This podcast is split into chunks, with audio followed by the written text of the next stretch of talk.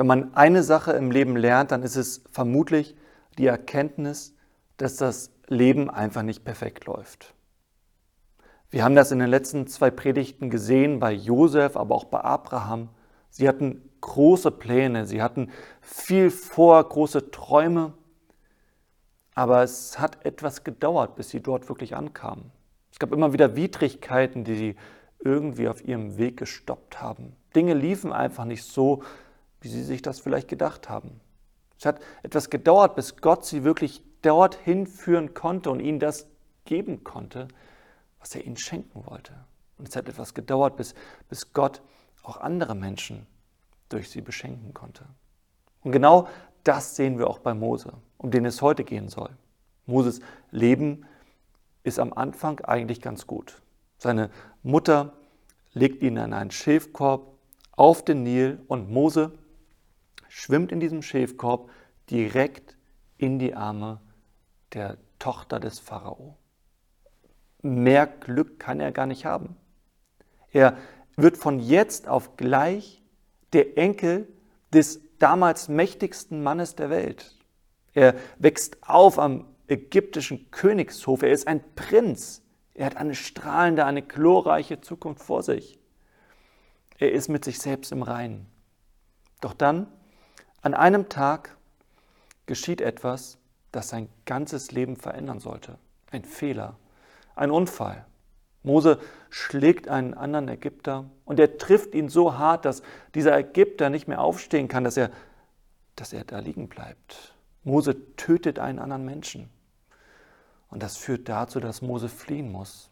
Aus diesem Prinzen wird ein Flüchtling. Mose flieht durch die, äh, durch die, durch die Wüste hindurch und landet im Land Midian. Und dort nimmt er eine ganz andere Identität an. Er wird ein, ein Schafhirte. Er, er, er, er, geht Tag ein, Tag aus mit diesen Schafen durch die Wüste. Sein Leben ist totlangweilig.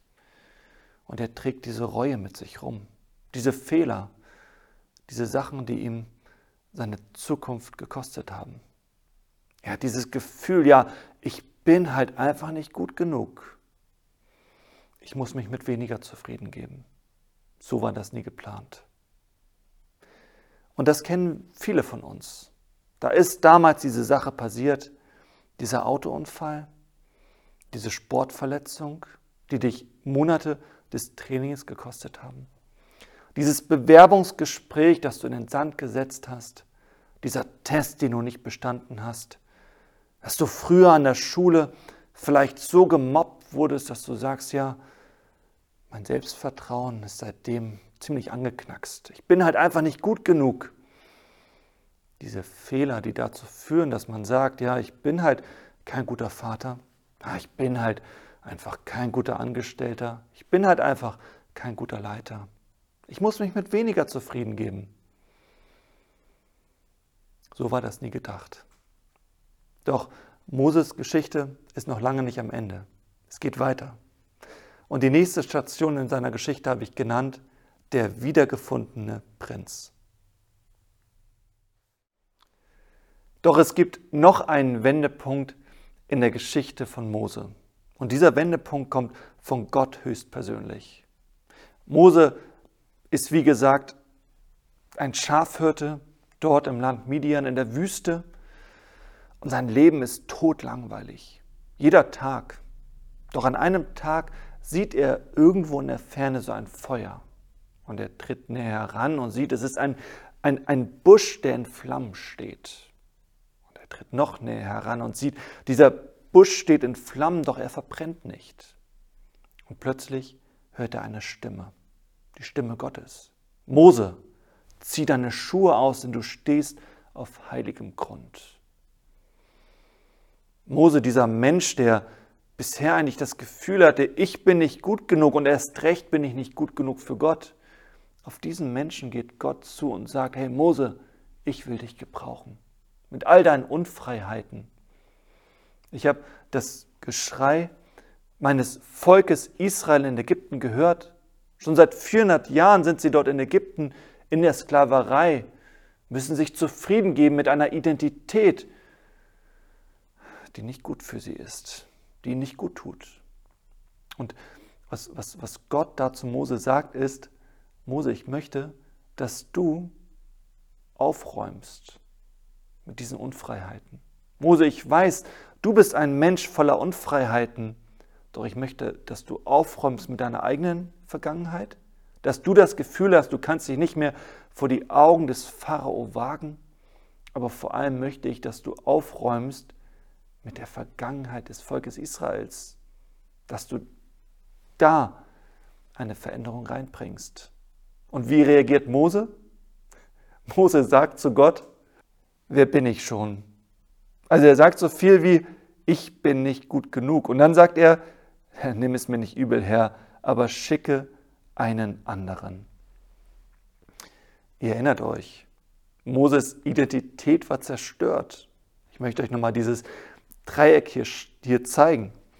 Dort unten in der einen Ecke, dort ist dieser Fehler, der in der begangen hat. Und dieser Fehler führte dazu, dass seine Identität sich völlig veränderte. Es war eine gebrochene Identität und Mose denkt im Zusammenhang damit, ja, Gott kann mich nicht gebrauchen. Gott kann nicht zufrieden mit mir sein und erst recht kann er mich nicht benutzen mit meinen Fehlern, mit meinen innerlichen Unfreiheiten. Doch was tut Gott? Gott geht auf Mose zu und Gott erinnert Mose an diesen Bund, den er mit Abraham geschlossen hatte. Ihr erinnert euch an die Predigt vor zwei Wochen. Was sagt Gott? Wie stellt er sich Mose vor? Er sagt, ich bin der Gott deines Vaters, der Gott Abrahams, Isaaks und Jakobs. Gott sagt zu Mose, hey, da ist doch dieser Bund. Dieser Bund, der deine Identität zum Strahlen bringen soll. Und aus dieser Identität, die ich dir jetzt schenken möchte, daraus soll ein Hand in Hand Handeln folgen. Mose, ich möchte, dass du jetzt meine Hand ergreifst und dass wir zusammen von diesem Berg aus nach Ägypten gehen und Hand in Hand dein, mein Volk befreien. Dein Volk und mein Volk. Und was tut Gott dort? Er macht aus diesem völlig unfreien Mose, macht er einen Befreier. Ein Mensch, der selbst frei werden soll, aber der auch andere Menschen befreit. Was hast du für eine Identität? Was steht so über deiner Identität? Bei Mose schreibt Gott drüber, ab jetzt bist du ein Befreier. Ich habe letztens von einer Frau gehört, die ja auch viele Unfreiheiten mit sich rumtrug. Auch viele Ängste. Diese Frau hatte Angst, wovor man nur Angst haben kann. Und sie suchte überall nach Bestätigung, nach Sicherheit, nach Stabilität. Und, und diese, ganze, diese ganzen Ängste und diese Unfreiheiten führten auch dazu, dass sie körperliche Beschwerden hatte, emotionale, psychologische Probleme. Dass da immer wieder etwas aufploppte. Und dann hat sie an einem bestimmten Tag in einer Gruppe mit anderen Menschen so eine Übung gemacht. Jeder in der Gruppe sollte für die anderen in der Gruppe ein Wort aufschreiben. Jeder von ihnen sollte den anderen einmal für einen Moment ins Gesicht schauen und dieses Gefühl aufschreiben, das er dabei hatte. Und einer dieser Personen hat für diese Frau, die innerlich total gebrochen war und eine ganz, ganz schwache Hülle hatte, der alles Angst machte, für diese Frau hatte einer aufgeschrieben, Beschützerin. Und dieses Wort Beschützerin veränderte ihr komplettes weiteres Leben. Plötzlich wurde diese Frau stark, denn in dieser schwachen Hülle steckte eine ganz, ganz starke Identität, die sie nur noch ausleben musste. Was ist es bei dir? Was steht über deiner Identität? Was gibt Gott dir für eine Identität? Gott ist ja alles Mögliche. Er ist ein Vater. Er ist eine Mutter, die, der sich schützend oder die sich schützend um die Kinder kümmert. Er ist ein Befreier. Er ist einer, der, der Acht gibt, der beschützt. Er ist einer, der versorgt. Einer, der der Menschen positiv stimmt. Und, und was bist du? Wenn du in diesem Bund mit Gott lebst, was bist du? Ich weiß, dass manche von euch diese Predigt nachbesprechen mit ihrem Hauskreis und vielleicht möchtet ihr das ja auch mal machen, dass ihr vielleicht beim nächsten Treffen vorher betet und für jeden in der Gruppe, jeden anschaut und guckt, was Gott dir eingibt. Und vielleicht steht er auf einem Zettel auch die Identität drauf, die dich so doll anspricht, wo du sagst, ja, diese Identität soll ich leben. Ich glaube, das macht was mit uns. Gott möchte unsere Identität zum Strahlen bringen. Und genau das macht er auch bei Mose. Mose wird zu einem Befreier. Dieser Mensch, der selber voller Unfreiheiten war, wird von Gott befreit, indem Gott zu ihm sagt, ich werde mit dir sein. Hand in Hand gehen wir zurück nach Ägypten und räumen auf mit deiner Vergangenheit und mit der Vergangenheit deines und meines Volkes. Den nächsten Punkt habe ich genannt im Auftrag des Königs. Mose hatte Gott ja schon so ein bisschen kennengelernt. Nee, er war ihm begegnet im brennenden Dornbusch und Gott hatte auch viele Versprechungen gemacht und gesagt, ja, wenn du mit mir gehst, dann werden wir gemeinsam mein Volk aus der Sklaverei befreien. Aber indem Mose sagt, Gott, ich werde mit dir gehen, dadurch lernt Mose Gott erst richtig kennen. Also Mose sollte Gott erst richtig kennenlernen. Er wusste erst ein bisschen über Gott, aber im weiteren Verlauf dieser Geschichte lernt er Gott so richtig kennen. Vielleicht habt ihr diesen Spruch von mir schon mal gehört. Die besten Zeiten im Glauben sind die, wo wir für Gott aktiv werden. Ich könnte auch sagen, die besten Zeiten in deinem Glauben, in deinem Leben mit Gott, mit Jesus Christus, sind die, wo du mit ihm Hand in Hand handelst. Das sehen wir auch bei den Jüngern von Jesus. Die Jünger von Jesus wurden an einem ganz bestimmten Tag von Jesus aufgefordert, ihm zu folgen, sich auf den Weg mit ihm zu begeben. Und auf diesem Weg lernen sie Gott immer besser kennen, indem sie mit ihm zusammen gehen, indem sie seine Hand nicht loslassen und ihm folgen ein Leben lang. Dadurch lernen sie Gott immer besser kennen. Und bei Mose sehen wir genau das. Ich habe diesen Punkt, wie gesagt, genannt im Auftrag des Königs.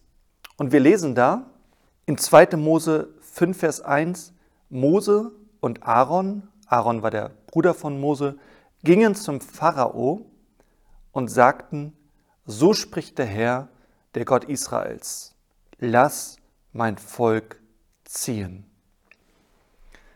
Also Mose stellt sich vor den größten König, den es damals auf der Welt gab, vor den Pharao und fordert ihn auf, das Volk Gottes ziehen zu lassen. Und was wir da beobachten, ist so ein Aufeinandertreffen der Königreiche. König gegen König. Also der, der König, der, der Herrscher des ganzen Universums, tritt hier auf, tritt dem König Ägyptens entgegen. Und Mose, wer ist Mose? Wer ist Mose schon? Dieser Mensch, der immer dachte, ich bin nicht gut genug. Ich muss mich mit weniger zufrieden geben. Wer ist Mose? Mose ist der Repräsentant dieses Königs. Mose hatte diese Autorität von einem König, von einem König des ganzen Universums, von Gott bekommen. Und in der Kraft dieses Königs tritt Mose auf. Ich möchte euch mal dieses Schaubild hier zeigen.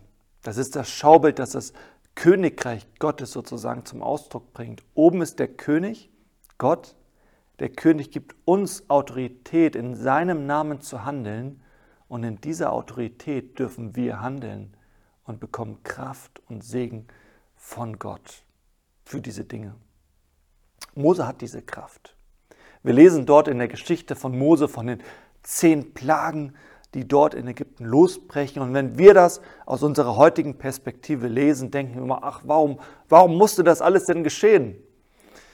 Ja, der damalige Pharao trug den Namen Ramses.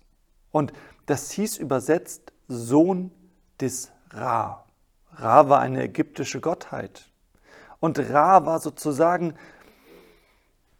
die ja, höchste Gottheit dort in Ägypten. Später wird dieser Gott Isis genannt. Und, und der Pharao wurde betrachtet als der Sohn dieses Gottes, Ramses, Sohn des Ra. Und wer ist Mose? Mose ist der Sohn. Mose ist der Repräsentant des Gottes Israels. Er hat die Autorität. Und mit dieser Kraft dieses Gottes tritt er entgegen gegen die Kraft der ägyptischen Götter. Man hatte damals die Vorstellung, dass ein Gott irgendwie im Nil lebt, andere ägyptische Götter waren zuständig für den Regen oder für das Wetter. Und wir sehen in diesen Plagen, wie immer wieder Dinge geschehen, wie sich der Nil blutrot färbt, wie plötzlich Hagel ausbricht, wie eine Dunkelheit geschieht. Die Ägypter hatten auch einen Sonnengott. Also plötzlich wird es dunkel in ganz Ägypten. Was hatte das zu bedeuten für die Ägypter und für den Pharao? Ja, natürlich, dass Gott stärker ist. Mose erlebte Gott. Mose erlebte die Kraft Gottes. Er erlebte den Segen, den Gott ihm gab. Die Autorität, die wirklich zum Tragen kam. Und die Frage ist, ja, wie können wir Gott erleben?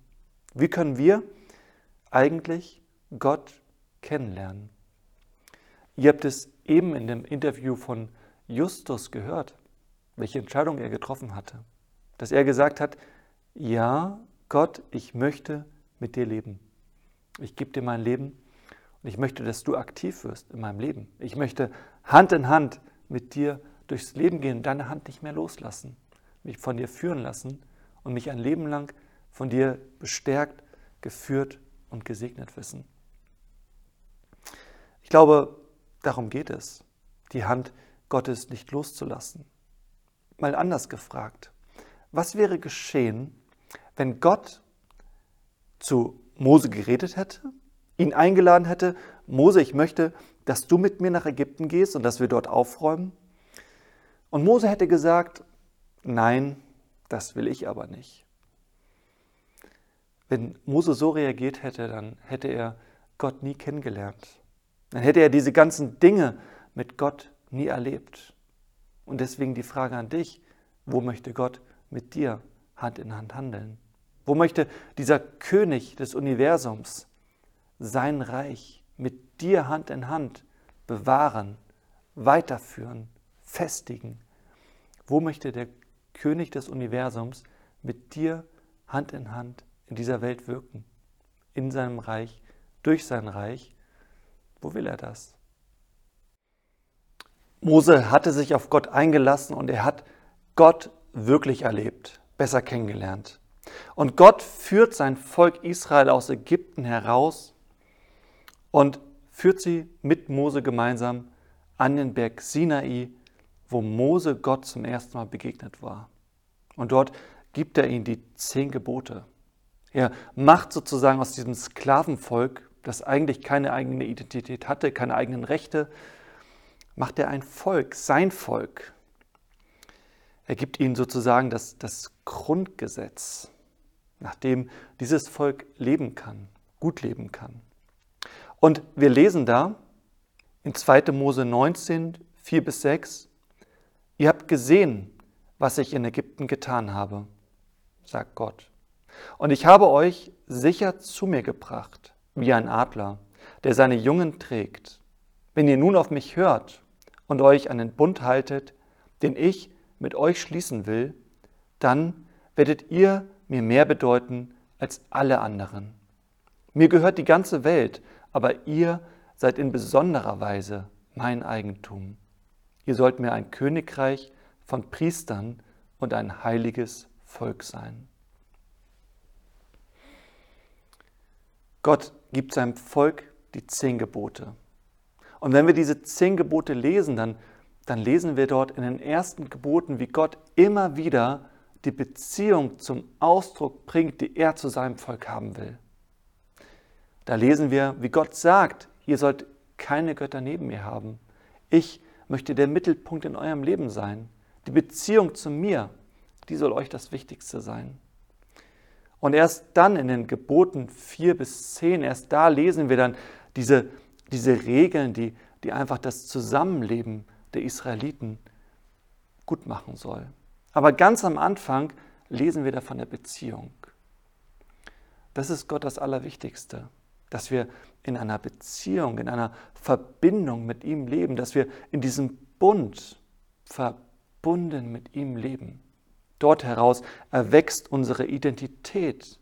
Die Identität, die Gott seinem Volk gibt, ist, ihr sollt ein Königreich von Priestern sein, ihr sollt ein heiliges Volk sein. Das ist eure Identität und, und erst dort heraus folgt dann dieses Handeln. In der weiteren Geschichte von Israel sehen wir, dass das Volk Israel das immer wieder falsch verstanden hat. Dass das Volk Israel immer wieder dieses, dieses Handeln, dieses Gesetz in den Mittelpunkt gestellt hat. Immer wieder gesagt hat, ja, das ist das Allerwichtigste. Und Jesus kommt später und er kreidet genau das an.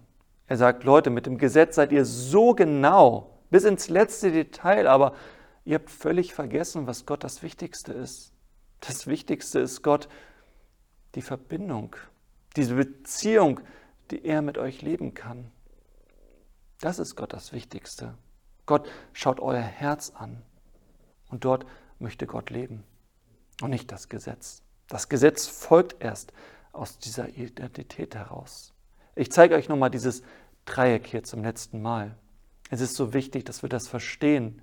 Gott steht an der Spitze und wir leben in einer Verbindung mit Gott, in diesem Bund. Und dort heraus erstrahlt unsere Identität. Doch erst als drittes folgt dieses Handeln, dieses Hand in Hand Handeln. Das soll, das soll so eine, eine natürliche Folge davon sein. Aber wir dürfen dieses Handeln nicht an die erste Stelle stellen, sondern an erste Stelle gehört unsere Verbindung, unsere Beziehung mit Gott. Und auch alles Handeln, das wir im Namen Gottes tun, das soll Hand in Hand, nicht losgelöst von ihm geschehen. Jesus drückt es an einer Stelle folgendermaßen aus. Jesus sagt, bleibt in mir und ich in euch, Hand in Hand. So wie die Weinrebe aus sich selbst heraus keine Frucht bringen kann, so auch ihr nicht, wenn ihr nicht in mir bleibt. So wie der Vater mich liebt, so liebe ich euch. Bleibt in meiner Liebe. Vor zwei Wochen hatte ich gesagt, Liebe und Einheit, Einssein sind eigentlich austauschbare Begriffe. Jesus möchte, dass wir in einer lebendigen Beziehung mit ihm leben, die von Liebe geprägt ist. Dass wir wirklich in einer Beziehung mit ihm leben, die lebendig ist, die Hand in Hand, wo wir wirklich handeln, wo wir wirklich mit ihm unterwegs sind, wo wir mit ihm gehen. Und ich frage dich jetzt, wo du gerade stehst. Hast du schon Ja gesagt zu dieser Beziehung? Jesus hält dir seine Hand hin. Er möchte, dass auch du die wichtigste Entscheidung deines Lebens triffst. Jesus hält dir seine Hand hin und er wünscht sich, dass du zugreifst. Er gibt dir diese Frage mit, möchtest du mit mir gehen? Ja, nein, vielleicht. Wirklich kennenlernen wirst du ihn, wenn du mit ihm gehst, wenn du dich darauf einlässt, mit ihm zu gehen, deine Identität von ihm bestimmen zu lassen, diese Beziehung mit ihm zu leben und dann seine Hand nicht mehr loszulassen. Und das, was du tust, Hand in Hand mit ihm zu tun. Das hat Mose erlebt. Mose hat Gott erlebt, wie er das nie für möglich gehalten hatte. Gott hat ihn eingeladen und Mose hat Ja gesagt. Jeder Mensch in der Bibel hat genau das erlebt, dass Gott ihn eingeladen hat und diese Menschen haben Ja gesagt und erst dann haben sie Gott kennengelernt. Erst dann haben sie erlebt, was mit diesem König des Universums alles möglich ist, welche Kraft da entstehen kann, welcher Segen, was Gott dir alles geben möchte. Lass dich darauf ein. Und wenn du dich darauf einlassen möchtest, dann, dann kannst du mich gerne kontaktieren oder den Jürgen oder einen anderen Christen, zu dem du Vertrauen hast und mit ihm gemeinsam oder ihr gemeinsam so ein Gebet sprechen und Jesus einladen, in dein Leben zu kommen. Aber vielleicht lebst du auch schon länger mit Jesus, aber hast vielleicht hier und da so ein bisschen seine Hand losgelassen und gehst deine eigenen Wege. Vielleicht fragst du dich auch, Herrgott, wo bist du denn gerade? Ich erlebe dich so wenig. Ich möchte dich wieder und besser kennenlernen. Dann lade ich dich ein, einfach dich neu zu fragen, ja, was, äh, wie ist denn meine Identität eigentlich beschrieben? Das, was ich vorhin gesagt hatte mit dem Hauskreis, diese Idee, die ich geäußert habe.